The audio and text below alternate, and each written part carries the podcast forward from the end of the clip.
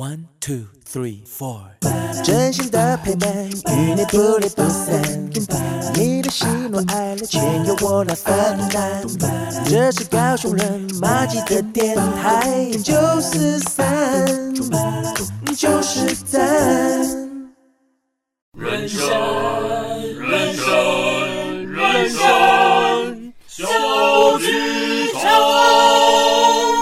朋友们，在演出开始前，请容我们提醒您：演出中可以用手机、用电脑、用收音机，但请不要拍打、喂食或是转台，拜托。如果您都已经准备好了，请让我们一起走进人生小剧场。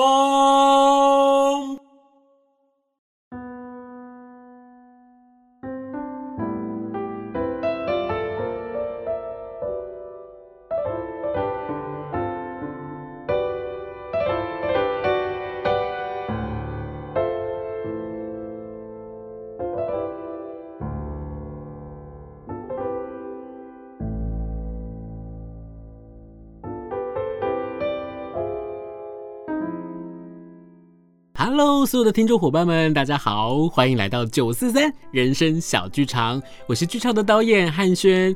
今天很开心哦，所有的听众伙伴再一次的来到收音机前面，或者是在你的手机前面，一起来聆听今天的故事。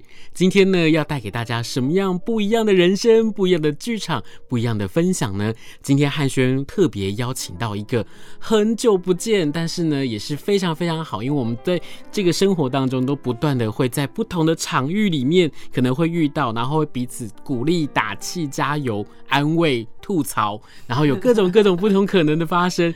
然后呢，现在我就想要跟大家来介绍一下这位好朋友。这位好朋友他就是哲君，欢迎。Hello Hello，各位听众朋友大家好，还有汉轩好，还有婉婷好。Hello Hello Hello 哲君。呃，哲君呢，他是唱歌集的团长，是的，嗯。然后呢，唱歌集，我相信很多在高雄的朋友对于唱歌集应该不陌生，因为呢，有一个这么好听的歌声，然后呢，透过了歌声，透过过了好戏，透过了很多不同的制作，带给大家很多不同的故事、不同的感动、不同的分享。而且呢，今天我在来到录音室的路上，我就在想说，哇，好奇妙哦！我在多年前我第一次遇到哲君，跟他一起合作的时候，我们两个出现的这个戏呢，就刚好是在电台里头，真的是多年前呢，那是二零，应该是一零哦，应该是二零一零年的事情。是，是，然后呢，嗯、在那一段时间里面呢，就是一开始我就听说啊，哲君是一个很会唱的女生。然后就想说，哎，很会唱的女生，那我们把她找到这出戏里面来，我们要做什么？我们两个就是在电台里头，然后就互相会帮忙，就是职位蛮低的。对，就是我们可能就是在那个，一个是负责在在呃。接电话，对不对？我是总机，对，我饰演的是一个总机的妹妹，然后永远是手忙脚乱，就是，就是搞不清楚状况，超强。对，然后我演的就是电台里面的这种多功能的助理，没错。每个主持人有任何的疑难杂症啊，或者他他有任何的状况，我就要出面去帮忙。我还记得那时候汉轩他的独白里面有一个名词，他形容自己叫怪给戏，他就是 做一个就是什么别人要买早餐啊，然后要买咖啡啊等等，然后我们有一段戏是他要帮我 cover。因为我有兼职那段戏，我每次现在在放影片的时候，每次看到我，他就觉得很好笑，因为汉轩真的很好笑。通常人家这样讲的时候，我就想说啊，这个好笑是 这个人长得很好笑，好像应该是要值得 高兴的事情吧？是。然后呢，今天我们终于有机会呢，我们走进了录音室里头，然后一起来跟大家分享这些在生活当中不同的故事。是的，是的。对，然后一开始还想说啊，这个好像是我们趁着主持人不在家，或者是电台没有人，然后我们自己跑进录音室里面，然后打开麦克风，一起来聊聊生活当中的故事。是是。然后呢，就其实，在今天的这个分享里面，我们很想要请哲君来跟大家分享，就是说，其实哲君呢，他不只是唱歌集的团长，其实在生活当中，他也教了很多的学生。是的。然后呢，也在这个忙碌之余，其实包含了像是有些行政的工作，是的，团队的工作，然后教学生的工作，真的非常非常的忙碌。你有没有想过这样子的一个斜杠的人生？你有想过说，哎、你要让自己变成是一个很专一在某一个工作上面的一个人吗？这一题我可以讲三年，但简单来说，这但是真的很会问，因为其实这件事情前几天我才在跟一个朋友聊。呃，年轻的时候，我刚回台湾的时候，嗯，因为我我回台湾的这个决定其实蛮仓促的，所以其实当时并没有想好究竟回台湾。可以怎么样？可以做什么？我只有觉得说，哎，我学会的这些事情，好像可以在我的家乡，也就是高雄，好像可以发生一些什么事情，然后让可能没有机会出国的人，也有机会看看我看到的世界是什么样子。所以当时真的是这个想法，然后就回来了。那回来之后，呃，有一个很好的、很老的朋友就问我要不要教书。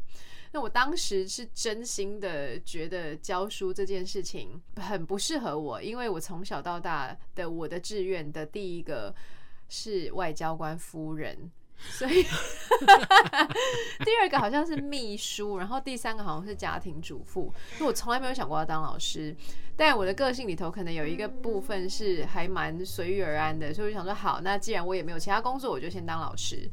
那当老师之后，当然就觉得说教书好像没有我想象那么无聊，它其实蛮好玩的。于是后来就觉得说，好，那我好想要当一个专职的老师哦，可以有一个自己的研究室，好棒哦，我可以布置我的研究室，然后有学生有问题的时候可以来找我。于是我丢了两次还三次的申请，想要进学校专职都没有成功。当时就是二三十出头的时候，就觉得哇，好沮丧，觉得我一定是不够好，或者是我的资历不够，或者是什么什么什么原因。总之就是我没有办法拿到这个工作。然后后来到这个年纪，真正的已经步入中年之后，就真的觉得老天爷帮我选了一个真的是比较适合我的路，也就是不是一个非常稳定，但每天都蛮精彩的生活。嗯，所以你说斜杠也好，或是有没有想要很稳定的生活也好，我觉得，嗯，每天醒过来眼睛睁开的时候，想到今天有跟昨天不一样的事情要发生，我都觉得我自己是一个蛮幸运的人。嗯，因为呢，其实哲君在学的是，你看你在高中的时候，你念的是雄中。第一学府，不好意思。对，然后再接下来你到了北艺，我到北艺大，对。然后接下来你去了琵琶地，yes。然后这整路的过程当中，我就觉得哇，这样子一个学习背景出来的一个一个呃一个声乐家，还是啊，我要郑重跟大家介绍，她是次女高音哦。好，你讲错的话她会很生气哦，你不能跟她说她是女高音哦。好，她 是次女高音，因为次女高音在台湾非常的少，是的。他说你真的做好多功课，你好厉害哦。真的，我们认识了那么久，好不好？也是，是啊。然后呢，我就想说她应该会是一个很棒的表演者，她就应该是出现在舞台上面。我就想说哇，刚刚她的那个。他的志愿里面有家庭主妇，我觉得他怎么怎么会有家庭主妇嘞？我蛮喜欢当老师的，但我同时也非常喜欢当表演者。嗯，那其实当表演者在台湾要把它当成是一个专职的工作，恐怕真的是有点困难。尤其我自己有一个剧团，所以。我同时真的就像刚才汉轩说的，我要做不少行政工作。那其实，在这些工作当中，我真的是在每一个工作都可以得到蛮多乐趣的。所以忙碌是真的很忙碌，而且我一直都觉得，好像到了最忙碌的时候，它就会有更忙碌的时候。是，但嗯。到了这个年纪，就会觉得还有事情可以做，还有人需要你做这些事情，真的是蛮幸福的一件事情。嗯，当老师这件事情真的带给我非常多的快乐，是因为。嗯，我们一边做剧场，当然是希望，呃，表演艺术可以成为大部分的人生活中的另外一个有时间可以做的事情的一个选择。就除了你去看漫威的电影啊，或者去唱 KTV 啊，或者去吃很好吃的东西之外，你还有一个选择叫做进剧场去看演出。那在大学教书有一个很很大的优势，是你可以在你的课程里头植入 这个想法。那借由可能潜移默化也好，或是不着痕迹也好，都可以让呃用我的方式，让这些来到我班级里头的学生知道，哦，原来有这扇窗或者有这扇门可以打开。那窗子后面或者是门后面的风景是他们可能从来没有想过的。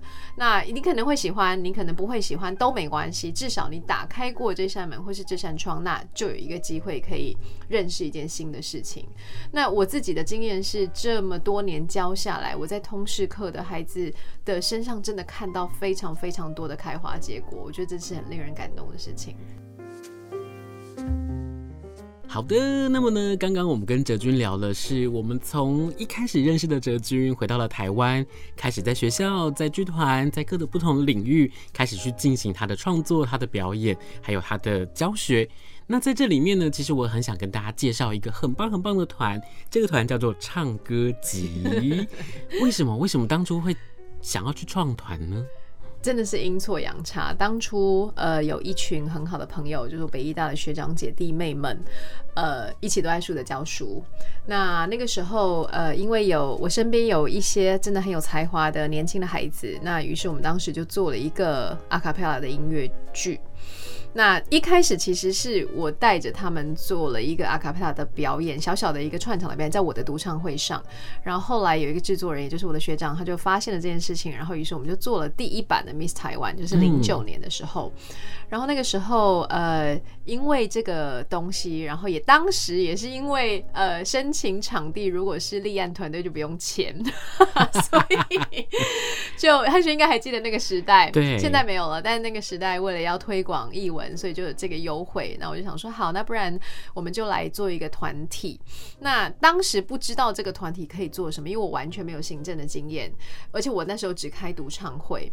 可是后来，因为有做了这个团体之后，然后加上当时所有朋友的协助，然后发现，呃，做音乐剧好像是在高雄还没有发生过的事情。嗯他们想说好，那既然我是一个呃专长是唱歌的人，然后大家都喜欢听故事，那如果把这两件事情结合起来的话，就会变成是那时候大家都还只有模糊呃概念的音乐剧。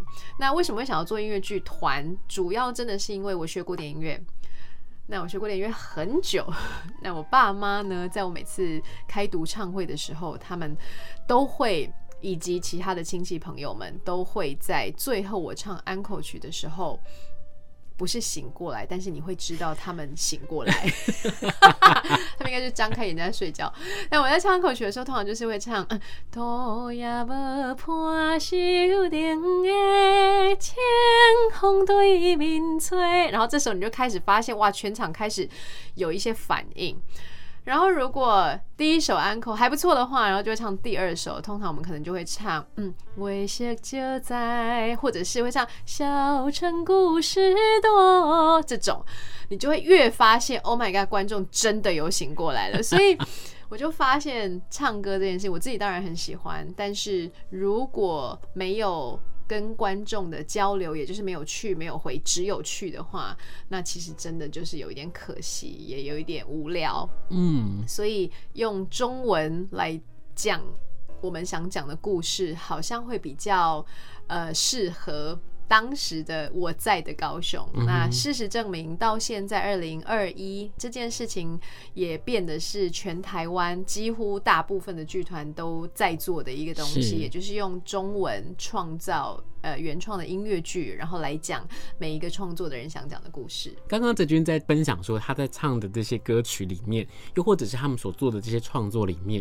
我真的印象很深刻，是每一次每一次的故事里头，然后呢，在唱的这个过程里面，这些歌它不会像是说，呃，例如说我们可能情绪停下来了，故事停下来了，我开始要进另外一段歌曲，而是我们用歌曲来带动这个剧情，然后继续的往前进。这跟我之前看到的音乐剧真的很不一样。哦，是吗？对，我很害怕，就是那种突然间呃情绪到了某一个高涨的境界，对，然后他们就突然停下来，然后接下来我们要开始演唱哪一首歌。歌曲，哇，我就会觉得非常的不舒服，会起鸡皮疙瘩。那个鸡皮疙瘩是不舒服的鸡皮疙瘩，紧张，替台上的人紧张。对，就觉得啊，天哪，你们要开始一个尴尬了，然后你们要开始进行一段就是让所有人坐立难安的事情。可是，在唱歌集里面，他的每一首歌曲，又或者是每一个人在台上在唱的时候，我都会觉得哇，非常的精彩，因为他只是用了另外一种说故事的方式，是哎，来跟大家沟通。谢谢汉璇。然后我就会很喜欢很喜欢那种，不管是节奏、氛围，或者他整个的调性，都会让所有的，不管是从小朋友也好，一直到。詹爸詹妈这个年纪的大朋友也好，嗯、都很适合可以走进剧场一起来分享。嗯，我们真的很希望，呃，我们的创作是真的可以老少咸宜，然后让大部分的人都可以知道，或者是说，嗯，我觉得跟汉轩在做戏可能也有一点相似，就是我们其实真的。追求艺术性恐怕不是排在我们很前面的目标。我们在做戏的时候，真的是希望观众走进来的这一段时间，可以跟台上的任何一个时刻得到共感，然后在结束之后走出剧场的时候，可以有勇气面对明天。我觉得这样。对我来说，其实就非常足够了。所以，我们这几年在做戏的时候，其实故事真的就是我们身边的人会发生的事情。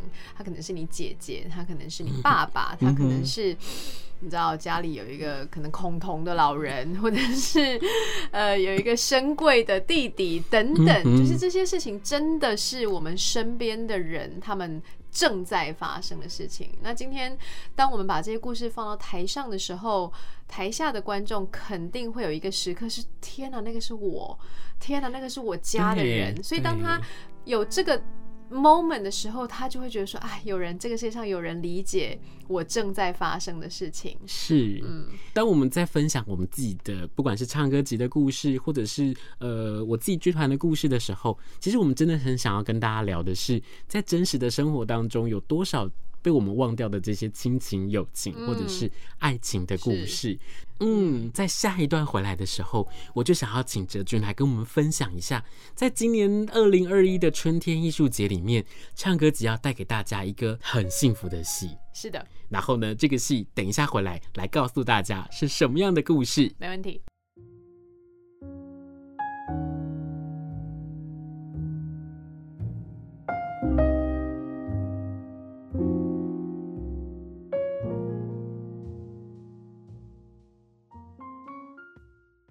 好的，现在呢，我就想要请哲君来跟大家分享一下唱歌集在二零二一春天艺术节的节目里头要带给大家的这个作品，它的名字是《幸福代理人》。他在讲什么故事啊？我可以很快速的讲一下，就是这个故故事的本身，她其实就是一个小资女，那这个小资女叫许嘉欣，那她是一个房仲。是一个不太成功的房仲，然后呃刚过三十岁的生日，然后爱情也零零成绩，然后业绩也很差，然后也面临他到底要不要继续做这份工作，以及他到底为什么要做这份工作。然后就在这个时候呢，透过这个角色，他要帮两对非典型的爱情找到属于他们的家。那其中一对呢是一对男同志，然后这一对男同志呢，呃，其中一个事业有成的男生想要。找一个像城堡一样的家，但他的另一半显然可能不是那样想。然后另外一对呢，则是老少配。那这个老是一个伯伯，然后他有一个网恋，是一个小他哇十五岁的一个女生。那这个伯伯呢，是刚才要找那个幸福城堡的那个男生的爸爸。而他是一个恐同老人，所以在他们分别要找到属于自己，就是许嘉欣要帮他们找到属于自己幸福的家的这个过程之中呢，还有这些家庭的纠结要解决。所以透由这一个许嘉欣这个角色呢，穿针引线，然后为每一个不同的角色，呃，找到独一无二幸福的家。听起来就很有趣，我觉得蛮有趣的。这个故事他刚刚讲出来的这些人物，他自己的冲突跟矛盾就非常的 多了，对，感觉他可以去演，就是我觉得这个故事他可以发展很多不同的，可以去演影集，对不对？对，对，真的很好玩。嗯，哇！怎么会想到这么有趣的故事啊？一开始其实真的是因为我去年呃搬出我爸妈的家，嗯哼，那我们就在看房子。那看房子的过程，你一定会遇到很多房仲啊、代销啊。然后看房子的过程，你就会发现，哇，每一个房仲、每一个代销，他们对于这这个房子的介绍都有不同的切入点。有些人会跟你说啊，这边就是很温馨啊，然后学区啊，然后有公园啊。如果你有小孩的话，但我因为我没有，所以就是这些对我来说就不是什么很很大的吸引力。那有些呢会说平数，然后会说坐向。然后会说哦，他的一瓶多少钱？然后现在怎么样怎么样？就之后会怎么样怎么样？就是每一个房仲有他自己的样貌，所以我就在想说，那究竟大家对于，因为他们会这样想，一定是因为他们觉得这件事情是有可能的，他们从这个角度切入，可以买到客人的心。所以，于是我在想说，每个人对家的想望到底是什么？究竟是这个形状，它是豪宅，还是他有多少钱，还是其实是住在家里的人？还是其实是住在家里的人跟你的关系，于是我们才后来透过这这个想法，然后请了编剧大资写了这样子的一个故事，嗯、然后大资也对于家的这个概念非常非常有兴趣，于是他就自己想出我们刚才讲的一些角色。嗯，而且我其实，在刚刚听到的这些过程当中，我就是想象说，哇。真的哎，在生活当中有好多这样子的人物出现，是啊，是啊。然后每个代理人他可能都会有自己不同的方法，没错。然后有他就是 他讲的话术之类的，真的会觉得 你好像在看一个演出在你的面前，然后真实的发生。真的，真的，他因为其实大家如果有看房子的经验，就会发现哇，他可能在跟你讲这件事情的同时，他同时还在接另外一个案子，然后他面对不同的客人，他会有完全不一样的方向。嗯嗯。那我想要问一个就是呢比较愚蠢的问题，但是我相信。应该是很多的听众伙伴很想要知道的是，在唱歌集里面，那你想想看，我们要做音乐剧嘛？那在唱歌集里面，我们在做这些音乐的时候，到底是先有歌词还是先有歌曲呀？汉轩真的是谢谢你做球。呃，音乐剧的创作一般来讲是这样，就是我们无论如何都还是会先有一个本。嗯，所以有了一个本之后呢，编剧就会跟作曲一起工作。那编剧会跟作曲一起工作的目的是找出什么地方需要落歌，所以就会有开始有 song spotting，然后编剧跟作曲会讨论说，好，那这个角色到了这个地方，他开始他必须要唱歌，他的他想要讲的事情满到没有办法用言语来形容了。OK，我们这个地方要唱歌，所以这个时候编剧有些编剧会写歌词。那但是有一些编剧他就把歌词这件事交给作曲。那在我们的呃我们的创作里面，呃我们的作曲张清燕是包他一手包办词曲创作，嗯，因为他自己在写歌的习惯是会词曲是一起发生的，嗯，所以他会照着大字，也就是我们的编剧的这个脉络跟逻辑，然后呃大致会给他一段故事，然后他会从这个故事里头去挑他要。呈现的文字，哦，今天终于解惑了，因为我很常会疑惑说，他怎么会这么知道说，其实在这个发生故事发生的时候，嗯，这个时候该唱歌了，而且他在唱的这个。呃，不只是歌词而已，而且包含歌词的旋律也好，它的音符也好，其实很多的时候，包含一个呼吸，我都觉得它是一个故事的传递。是是是是。而且它很重要的事情是，既然我们要以音乐为主的话，那我们的音乐怎么可以是就是呃，比如说我们在后面就哎这边我需要写一首歌哦，然后我再丢给另外一个要作词作曲的人，然后再把它塞回来。它其实都是同一个时候。讨论发生的，因为他们是一样重要的事情。那我们很幸运，因为张倩是一个对音乐剧创作这几年真的是下了蛮多功夫，然后也受到蛮多老师指导的一个青年的作曲家。而他对呃歌词的掌握度也蛮高的，然后刚好大资也非常乐意将作词这件事情交给青燕，所以他们的合作就是来回的讨论之后，然后可能青燕会写了一些词，然后大致就是说好，我觉得这个蛮适合的，或者是哎、欸，我觉得可能它不太是我想要去的方向，于是他们就会来回的修改跟讨论。而这整件事情跟编剧在改故事的过程，它其实是同时间发生的，所以没有谁先谁后，因为它必须是要同时产出。对，因为其实呢，就是在比如说像单纯在做戏剧、做舞台剧，或者是在做音乐剧的时候，它其实会有很大不同的地方。当然，比如说在做戏剧的时候，很多时候是呃音乐的老师他是后面再加进来，是那在加进来的时候，他是为了这个情绪，为了这个故事，然后他去做的设计。没错，没错。可是当这个音乐的老师他没有在现场去感受这个氛围的时候，他只从剧本当中的文字去读出来这个东西的话，他其实做出来的东西他会。很可怕，有的时候他会南辕北辙，他有的时候会不知道你在讲的东西跟他做出来的旋律节奏，它是完全不一样的。